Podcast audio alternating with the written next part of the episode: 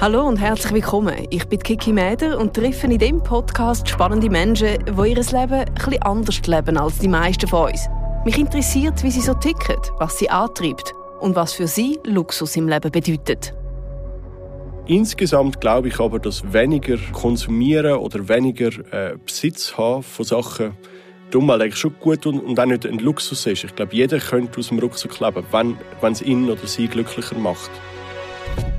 Während andere 34-Jährige vielleicht langsam herausfinden, was sie mit ihrem Leben anstellen wollen, hat Cedric Waldburger in dem Alter als Start-up-Investor bereits Millionen verdient. Die gibt er jedoch nicht aus, sondern investiert sie direkt in neue Unternehmen. Was ihn antreibt, wo auftankt und ob er wirklich nur vier T-Shirts besitzt, erzählt er uns heute.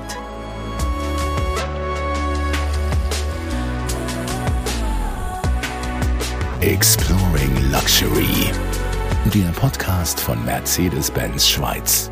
Cedric, du bist Weltbürger, du bist überall und nirgendwo und selten lange an einem Ort. Aber was würdest du als dein Zuhause bezeichnen?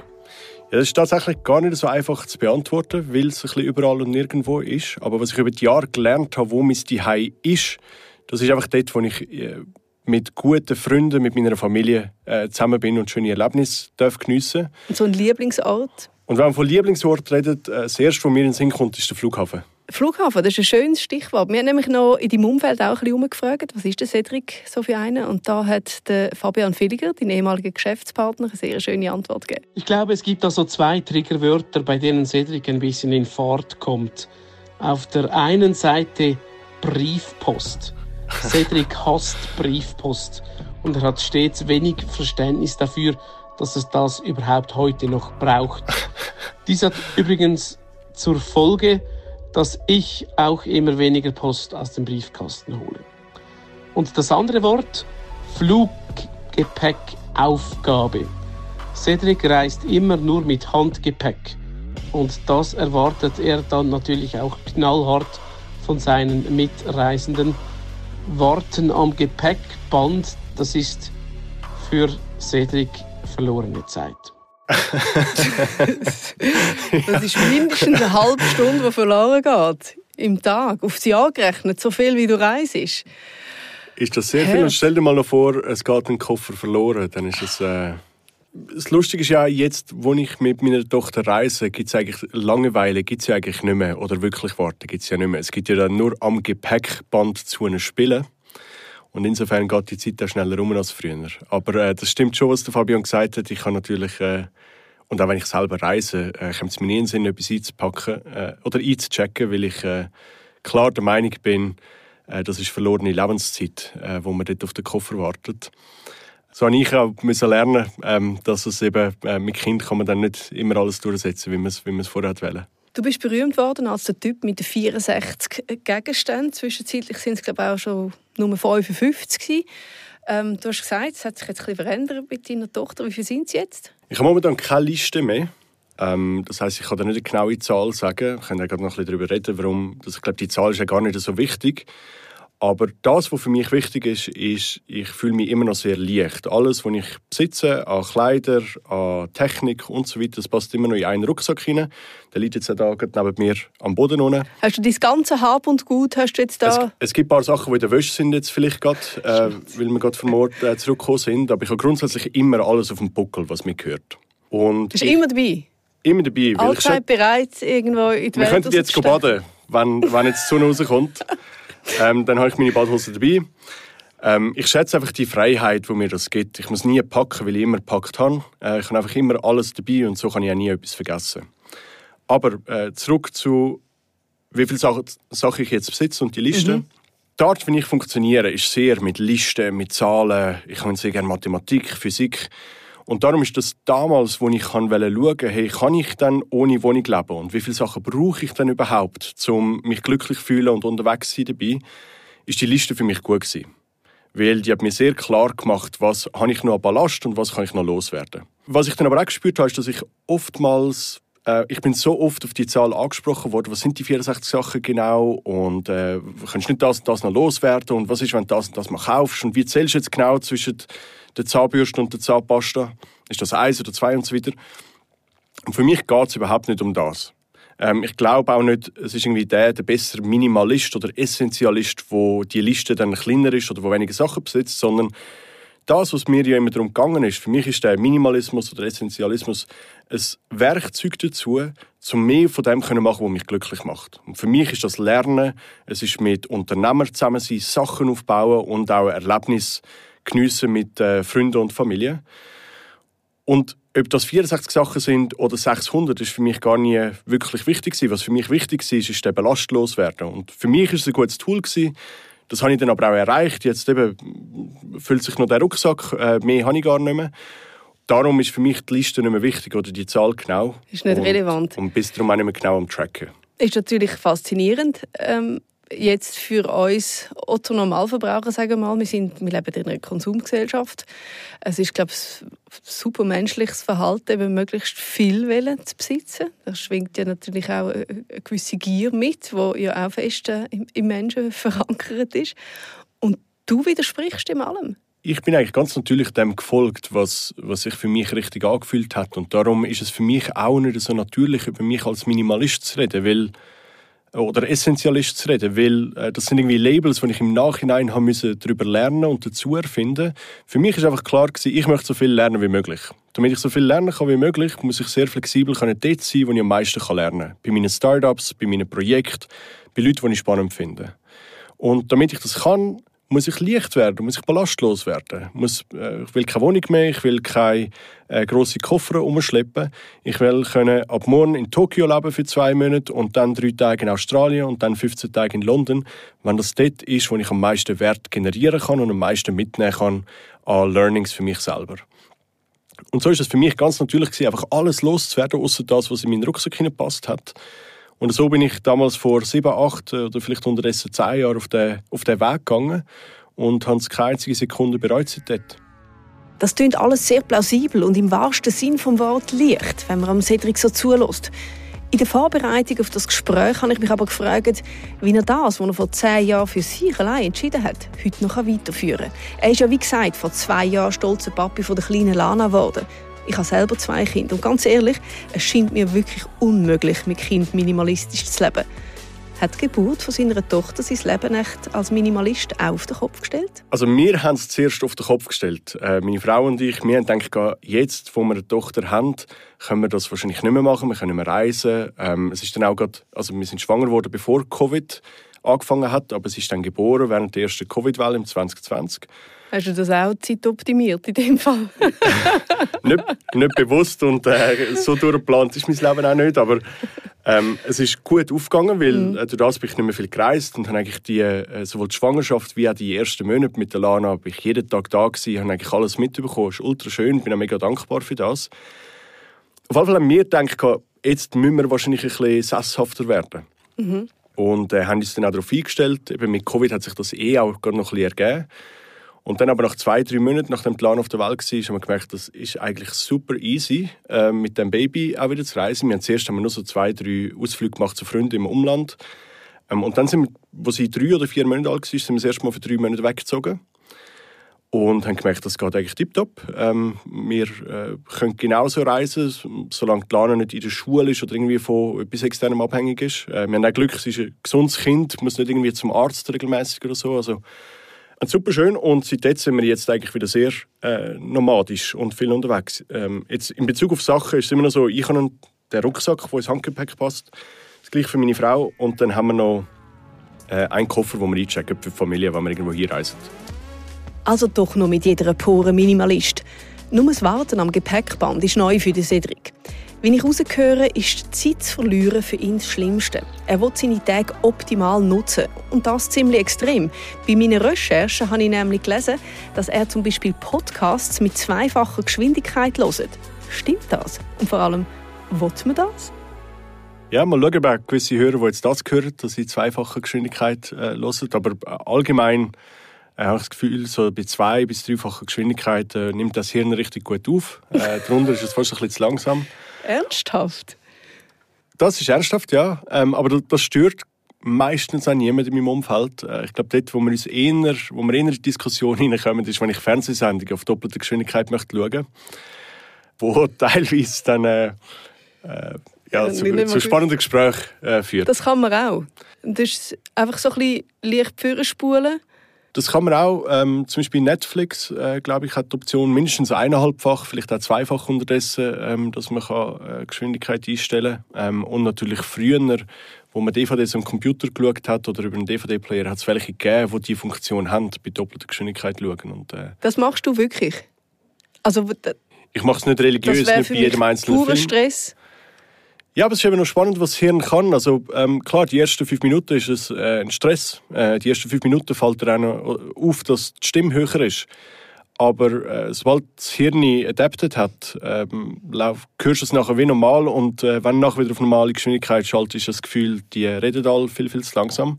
Kommt dir da der Alltag, das normale Leben, gerade in der Schweiz, wo es ja vielleicht auch ein bisschen gemütlicher zu und her geht, macht dich fertig? Kommt dir das alles viel zu langsam vor? Das kommt mir manchmal so vor, ja. Also, ähm, das... Äh, der, der Claude hätte da eine schöne Anekdote dazu, Claude, äh, wo mit mir zusammen schafft und ähm, es gibt es Situationen, wenn Gründer nicht mit der Antwort genug zackig rausrutschen, ähm, dann sieht man meine. Also jetzt sieht man es halt nicht mehr so oft, weil meistens sind es äh, Videomeetings, die mhm. wir haben.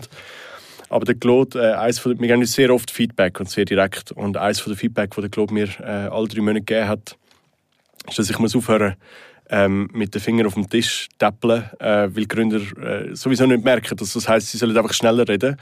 Aber in mir innen ist äh, der Timer gelaufen und ich habe gedacht, Komm raus, komm raus mit Let's dieser go. Antwort. Let's go. Wir haben noch anderes zu tun heute. Das ist der, das ist der Wahnsinn. Ähm, Gibt es sonst noch Tipps, Effizienztipps? Du als Effizienz-Junkie, wie du dich auch selber hm. nennst. Bücher liest du ja jetzt auch nicht liest nur quer oder nur Zusammenfassungen. Das habe ich auch genau, bei Bücher lesen, in meiner Recherche gefunden. Unterdessen schaue ich meistens zuerst ein YouTube-Video zu einem Buch, äh, wo das innerhalb von ein, zwei Minuten zusammenfasst, auf doppelte Geschwindigkeit. Das habe ich innerhalb von einer Minute habe ich mehr oder weniger äh, verstanden, um was es geht. Mhm. Und dann gibt es aber natürlich schon Bücher, die ich höre oder lese, weil ich das Ganze möchte gehört habe. Biografien vor allem. Das ist einfach etwas, was ich geniesse. Das ist einfach, äh, ähm, will ich Zeit mit dem möchte verbringen. Wenn wir bei der Effizienz sind für unsere Community, was sind so die drei wichtigsten Hacks, die du ihnen mit auf den Weg geben kannst? Punkt Effizienz. Auf der einen Seite würde ich sagen, erst Sachen machen, nachdem man einen Plan gemacht hat. Ich setze mich immer am Vorabend her, schaue den nächsten Tag an, überlege mir, was will ich morgen erreichen und schreibe das auch ab, teile das mit dem Team. Äh, das Zweite ist, was mir extrem viel gebracht hat, ist eine Sache aufs Mal machen. Andere Fenster am Computer zumachen, Ablenkung abschalten. Und das Dritte, ähm, ich noch sagen, ist gut kommunizieren. Gerade in der heutigen Zeit, wo man sehr viel remote miteinander zusammenarbeitet. Einfach häufige, klare, kurze Updates helfen bei mir jetzt im Team extrem, dass man Ineffizienzen ähm, vermeidet, wo, der, wo jemand zu lange in die eine Richtung rennt und erst nachher merkt, dass er off course ist. Wenn man ein mehr von ganz taktischen Sachen redet, Sachen, die mir sehr viel bringen im Alltag und über die Zeit hinein, äh, Zeit sparen. Das eine ist Shortcuts einrichten am Computer. Also ich schreibe meine E-Mail-Adresse nie aus, ich schreibe meine Adresse nie aus. Ich kann in äh, Settings auf dem Computer habe ich zum Beispiel Komma Adresse und dann schreibt es mir immer meine gesamte äh, Privatadresse aus. Komma E-Mail schreibt mir meine E-Mail-Adresse aus. Ist etwas, wo man sich einmal muss hersetzen und das machen und dann tausendmal im Jahr äh, 5, 6 oder 30 Sekunden spart. Zweiter Punkt, einfach moderne Tools, nicht zu viel, äh, nicht zu wenig verwenden. Ähm, ich glaube, man kann äh, zu viele Tools haben, dann haben wir zu viele Context-Switches. Für mich braucht es mindestens ein Tool für gute Kommunikation, mindestens ein Tool für Zeitplanung und Kalender und eins zum Dokument und Gedanken langfristig ablegen. Und vielleicht noch der letzte Tipp, etwas, was man nicht direkt spürt, aber gutes Audio. Wir sitzen alle so viel am Computer und reden miteinander über äh, das Internet. Und da hat es sowieso schon ein bisschen Delay drin, es fühlt sich nicht natürlich an, aber ein gutes Mikrofon oder zumindest ein ruhiges, eine ruhige Umgebung zum Miteinander reden, ist etwas, wo die Meetings einfach viel weniger energiefressend machen. Und das Streben nach Effizienz, das Optimieren vom Alltag, was treibt dich dazu an? Auf der einen Seite ist es, äh, weil ich es einfach nicht mag, etwas immer und wieder gleich zu machen und äh, darum muss ich es irgendwie können abgeben oder als Regel definieren. Und auf der anderen Seite ist es das, was mir meinen Luxus ermöglicht, dass ich mit dem Zeit verbringe, was mir wirklich wertvoll ist. Für den Cedric ist es also ein großer Luxus, seine Zeit möglichst frei einzuteilen. Aber der Mann ist Millionär. Da fragt man sich schon, ob es echt auch noch andere Arten von Luxus gibt, die ihn glücklich machen. Sein ehemaliger Geschäftspartner, der Fabian Villiger, kann uns da gut Auskunft geben. Ich glaube nicht, dass wir ein sehr unterschiedliches Verständnis von Luxus haben. Luxus bedeutet für uns beide etwas zu machen oder zu besitzen, das einem eine große Freude bereitet.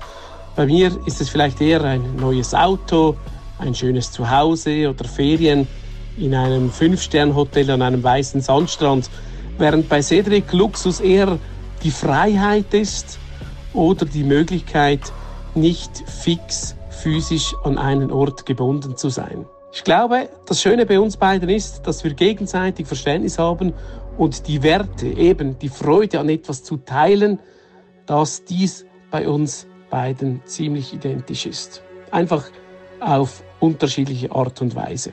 Jetzt, wenn ihr eure Firma verkauft habt, hat er wahrscheinlich gefunden, komm, jetzt machen wir gute Flaschen auf und gehen fein essen. Vielleicht noch irgendein ein Firmenreisli und du gefunden, nein, brauche ich nicht. Weiter geht's. Also wir sind beide schon in andere Projekte eingebunden zu dem äh, Zeitpunkt. Insofern ist es jetzt nicht gewesen, jetzt müssen wir uns zuerst mal überlegen, was wir als nächstes machen. Ähm, und wir haben bei dieser Firma, bei der Mediasign, haben wir gerade ein Jahr bevor wir sie verkauft haben, haben wir ähm, ein Firmenjubiläum gefeiert mit vielen Freunden. Mhm. Und für mich, wenn ich jetzt zurückschaue, ist das eigentlich so das Geschenk gewesen, das wir uns gemacht haben, äh, zum, äh, zum Ende, wo die Firma mit uns hat eigentlich, zum Weg, äh, wo wir nachher getrennt haben. Ähm, wo wir nachher wirklich verkauft haben, ich glaube, ich bin in Amerika gewesen, länger, der Fabian ist da in der Schweiz gewesen, und äh, da, ja, verwünschst du mich jetzt wahrscheinlich auf. Ich weiß nicht einmal, ob wir das jemals richtig gefeiert haben oder richtig äh, Abschied genommen haben oder ob das dann ähm, etwas war, wo, äh, ja, wo in dem Moment gar nicht mehr so wichtig war. Weil das Wichtigste war, dass wir unser Baby haben können weitergeben konnten. Du bist einfach jemand, der auch grundsätzlich immer für schaut, nehme ich an. Im ich würde schon sagen, in den meisten Fällen äh, verbringe ich viel mehr Zeit mit der Zukunft als mit der Vergangenheit. Es gibt so ein paar Momente äh, im Jahr, wo ich ganz gerne zurückschaue, einfach unter der Optik von, wie kann ich noch besser, was kann ich lernen aus all dem, was letztes Jahr passiert ist, im letzten Quartal passiert ist oder letzte Woche passiert ist.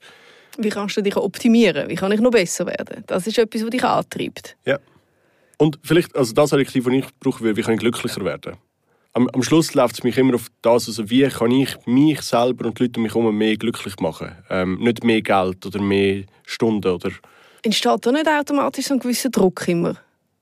Nein, ich lasse also äh, entsteht ein Druck bei dem, ich, ich habe nicht das Gefühl, dass ich einen Druck habe. Ähm, ich ich finde es ganz natürlich, immer wieder nachzuschauen, wie kann ich noch besser werden. Das mhm. ist das, was mich antreibt, seit klein auf gibt auch Momente, wo ich die Energie nicht habe äh, oder wo, äh, wo schwierige Zeiten sind. Und dann bin ich froh, wenn wir einfach mal mehr oder weniger geradlinig vorkommen und dann irgendwann wieder erholen können.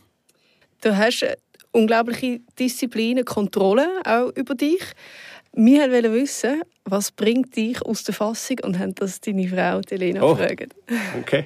Die Frage, was Cedric aus der Fassung bringen würde, kann ich ehrlich gesagt gar nicht so beantworten, weil ich ihn noch nie in so einem Zustand erlebt habe er hat die unglaubliche Stärke, dass er selbst in den schwierigsten Situationen sehr ruhig bleiben kann und auch die Situation im Kontext sehen kann.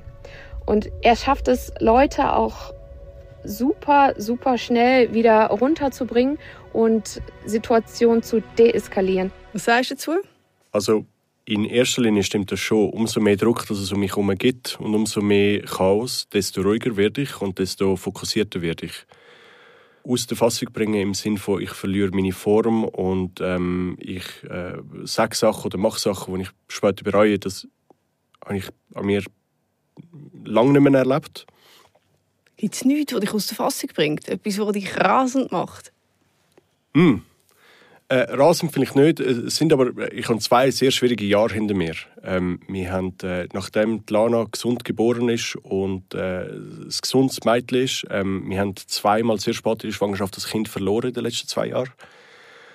Und ähm, das ist nicht ein aus der Fassung bringen im Sinne von, ich weiß nicht mehr weiter, aber es, ist ein extrem, es sind zwei extrem erschöpfende Jahre gewesen. Extrem mhm. viel ähm, es war ein emotionaler Rollercoaster die letzten zwei Jahre. Sehr viele äh, traurige Momente. Und äh, die gehen auch an mir nicht spurlos vorbei. Die haben auch mich äh, in gewissen Situationen aus meiner Routine rausgehauen. Äh, die haben mich meine Disziplin vergessen lassen. Die haben mich äh, schlecht schlafen lassen. Ähm, aber äh, durch all das durch, ähm, ich bin sehr dankbar auch für diese Erlebnis, weil ich weiß, dass Elena mich noch näher zusammengebracht hat, weil es mich äh, die schönen Momente mit der Lana noch mehr schätzen lassen. Ähm, aber ähm, ich, ich, es gibt das ist jetzt das, was mir spontan in den Sinn kommt, wenn du mich fragst, äh, was bringt mich zur Fassung aus. Da hat es schon Momente gegeben, wo ich gedacht habe, ich, ich mag jetzt gerade einfach nicht mehr. Mhm. Das sind die Momente oder auch die Sachen im Leben, wo, wo man muss aus der Hand gehen, die man nicht kontrollieren kann. Haben jetzt eine Geburt von der Lana und die Erfahrungen vielleicht gewisse Lebensansichten von dir verändert? Die du vorher gehabt hast, wo du vielleicht jetzt würdest sagen, hm, müsste ich adaptieren? Äh, auf jeden Fall ergänzt. Also, ähm, ich kann nicht können vorausspüren, wie schön das es ist, Vater zu sein. Mhm. Also es ist eine Dimension, die vorher in meinem Leben gefehlt hat, ohne dass ich gewusst habe, dass sie fehlt. Äh, einfach, weil ich das nicht habe können erfahren von äh, Freunden, die Kinder haben oder so. Das ist etwas, was ich wirklich persönlich habe erfahren und ähm, ich natürlich äh, durch die Firmen, die ich mitgegründet habe, früher begleitet habe, ich habe die früher schon immer so ein bisschen meine Babys genannt, weil ich mhm. mit sehr viel Herzblut und äh, äh, Engagement hinter diesen Projekten dabei bin und auch mit Fieber emotional. Ähm, aber das ist nochmal ganz ein anderes Level von äh, einem kleinen Erdenbürger willkommen heißen und dem können die Welt zeigen.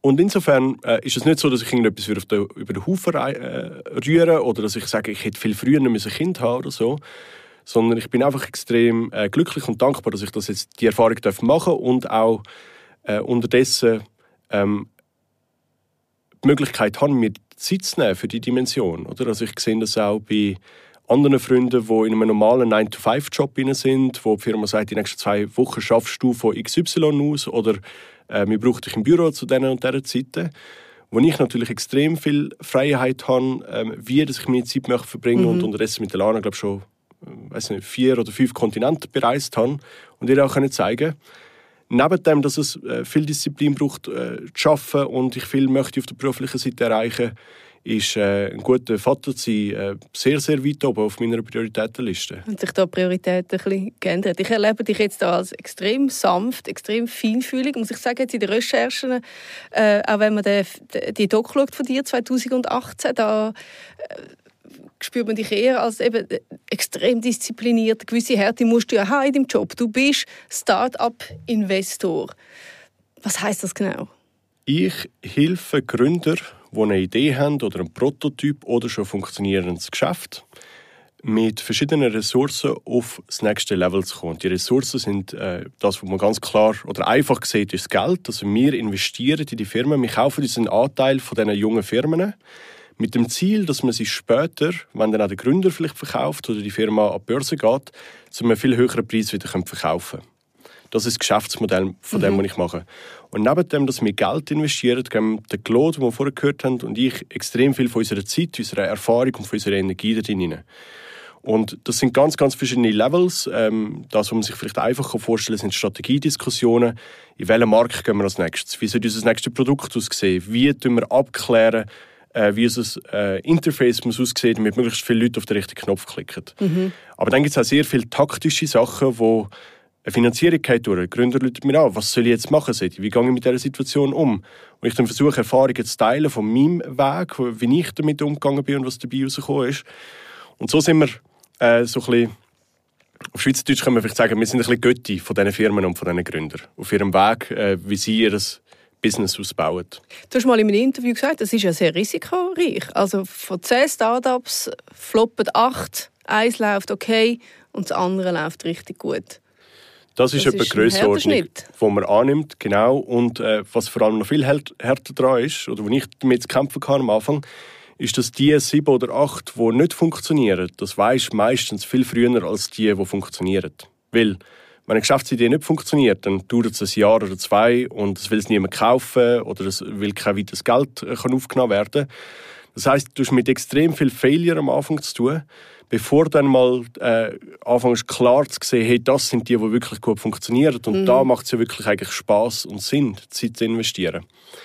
Und das ist äh, äh, ein, emotionaler Rollercoaster auch, wo man äh, ich auch zum Glück relativ früh in meinem Leben das erste, die ersten ein, zwei Mal mitmachen und unterdessen auch besser kann mit dem umgehen Aber etwas, wo äh, weiterhin äh, natürlich extrem spannend ist.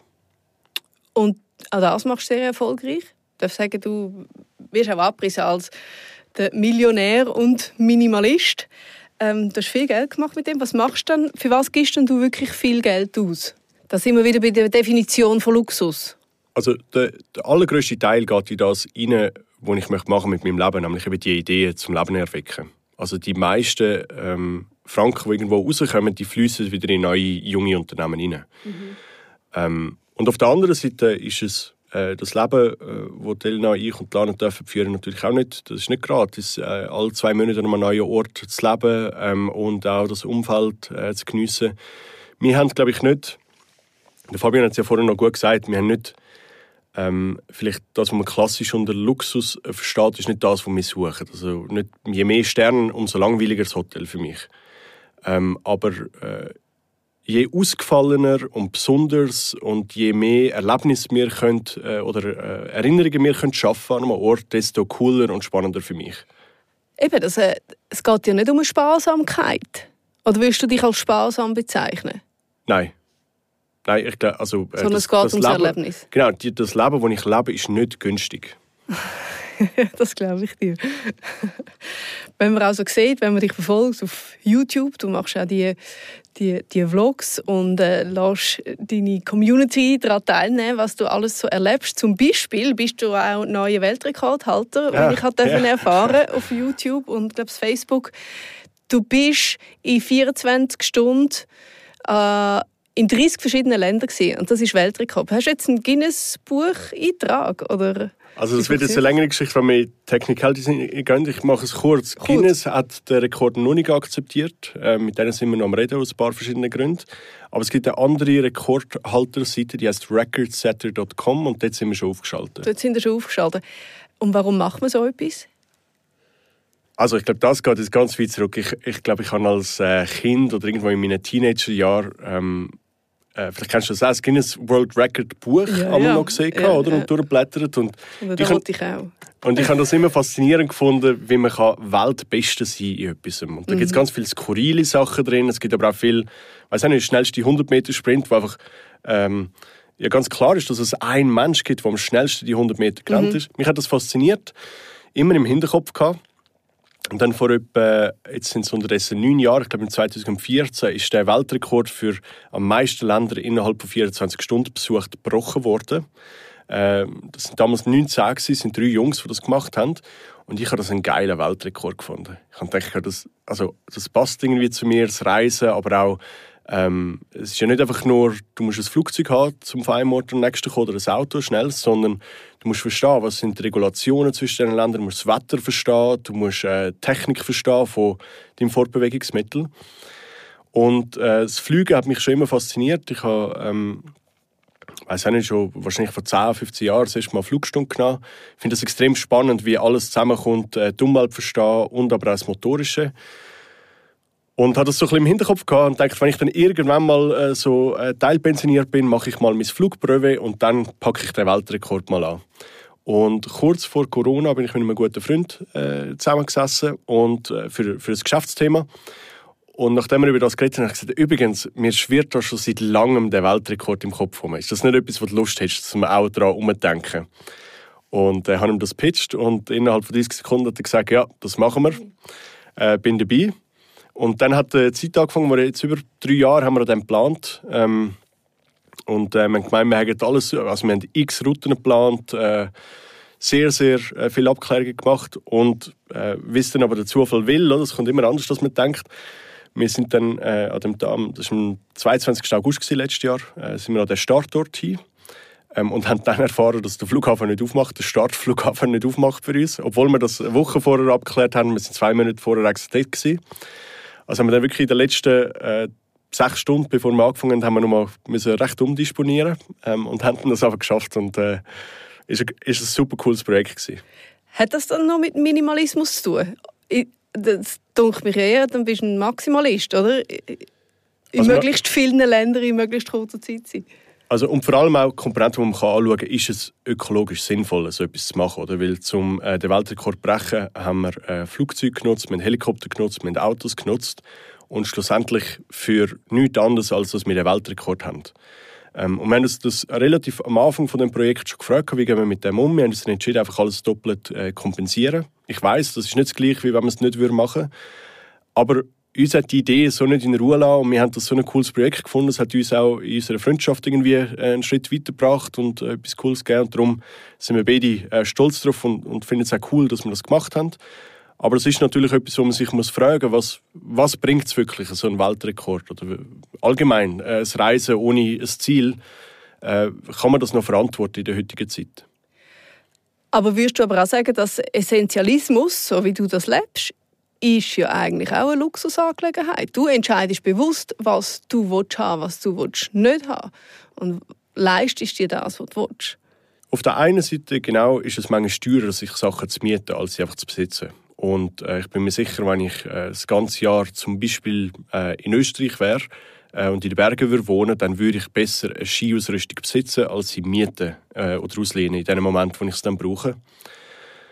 Äh, insgesamt glaube ich aber, dass weniger konsumieren oder weniger Besitz haben von Sachen ähm, Umwelt eigentlich schon gut und, und auch nicht ein Luxus ist. Ich glaube, jeder könnte aus dem Rucksack leben, wenn, es ihn oder sie glücklicher macht. Ähm, und es wird natürlich, ich, ich kaufe sehr wenig Kleider, oder? Also, äh, ich ersetze meine Hose einmal im Jahr, ich ersetze meine T-Shirts zwei, drei Mal im Jahr und that's it. Kann ich eh nicht mehr als ein T-Shirt pro Tag anhaben.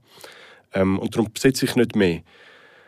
Ähm, ich bin aber da auch gar nicht so philosophisch. Ich sage auch niemandem, hey, du müsstest Minimalist sein oder Essentialist, weil es wäre besser für die Umwelt, sondern ähm, wenn irgendetwas möchte ich eigentlich meine Freunde und äh, Leute um mich herum nur dazu anregen, bewusst Entscheidungen zu treffen. Mhm. Das, glaube ich, ist das Wichtigste. Das ist auch etwas, du bist jetzt 34? Ja. Das ist etwas, wo, du, wo sich durch dein Leben wird ziehen Auch wenn ihr mal werden müssen sesshaft werden, wenn deine Tochter in die Schule kommt, sehr wahrscheinlich. Ja, das ist auch noch ein spannendes Thema, ähm, wo wir jetzt auch noch mal lang darüber reden können. Oder? Also das ist, auch, das ist ja lustig, oder? mein Lebensstil äh, solange ich Single war, haben wir alle immer gesagt, ja, weißt, wenn du mal eine Freundin hast, kannst du es vergessen mit dem Umreisen. Dann habe ich eine Freundin gehabt. Und gesagt, ja, weißt, wenn wir dann mal verheiratet sind, dann kannst du es dann wirklich abschminken. ich gesagt, gut, ja, schauen wir, oder? Dann sind wir verheiratet. Und dann hat es gesagt, gut, jetzt kannst du es noch ein halbes Jahr geniessen, äh, bis wir dann ein Kind haben und dann kannst du es dann abschminken. Dann siehst du mal, wie die Welt wirklich funktioniert, oder? Mhm. Jetzt haben wir ein Kind und wir sind immer noch glücklich mit dem, dass wir viel unterwegs sind. Und jetzt ist natürlich momentan, genau ist das die Annahme, sobald Lana dann in den Kindergarten oder in die Schule kommt, dann kann man ja nicht mehr reisen, dann kann man ja nicht mehr unterwegs sein. Und äh, Elena und ich gehen das relativ entspannt an. Wir haben überhaupt keinen Zwang, dass wir dauernd unterwegs sein müssen. Bis jetzt finden wir es schön, weil es uns auch als Familie irgendwie neue Erlebnisse ermöglicht. Ich glaube, wie wir so ein bisschen möchten leben, ist einfach die Lana zu beobachten. Wenn sie dann mal im Kindergarten ist irgendwo, hat sie dann eine, äh, eine Gruppe von Freunden, die sie einfach jeden Tag möchte sehen und würde das ihr äh, irgendwie wehtun oder will sie das schade finden oder traurig machen, wenn wir dann würden weiterreisen. Und mhm. dann ist es für uns alle klar, dann suchen wir ein stabiles Umfeld, ähm, wo sie das geniessen kann, genauso wie ich meine Freunde genossen habe, als ich kleiner war. Und vielleicht entwickelt sie sich auch zu einem Menschen, der das Reisen genauso spannend findet wie wir. Und wir leben ja in einer Zeit, wo es noch nie, also es ist noch nie so einfach gewesen wie jetzt, um mit äh, unseren Mitmenschen im Kontakt zu bleiben. Das stimmt. Ja. Videocalls ersetzen nicht äh, persönlichen Kontakt, aber ähm, als ich das erste Mal in den USA bin, das war 2002 gewesen, für den Sommer, da habe ich glaube dreimal mit meinen Eltern telefoniert und zwei, drei E-Mails geschrieben. Weil es einfach, das ist nicht anders gegangen damals. Mhm. Es war super teuer. Mhm. Und heute kann man das Telefon aus der Tasche nehmen und äh, über dem anderen Ende der Welt sehen, hören und zu einem gewissen Grad auch spüren.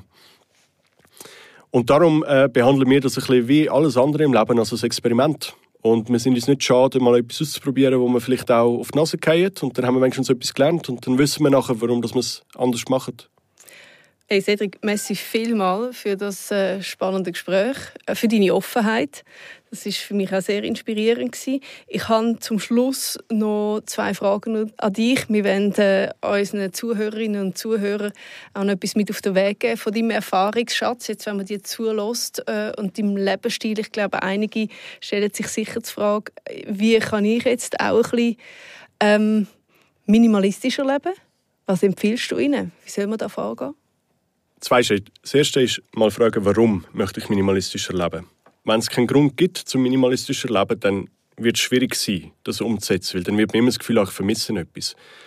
Aber wenn jemand äh, das Gefühl hat, äh, er hat zu viel Ballast um sich herum, er fühlt sich von der Sache irgendwie zurückgehalten, er fühlt sich nicht wohl in seinem Zuhause, dann etwas, was mir äh, damals geholfen hat, ist einfach mal einen Rucksack packen, mir vorzustellen, ich, ich lebe jetzt aus dem Rucksack die nächsten zwei Wochen. Ähm, oder was auch immer für eine Zeit, man kann einen Monat nehmen.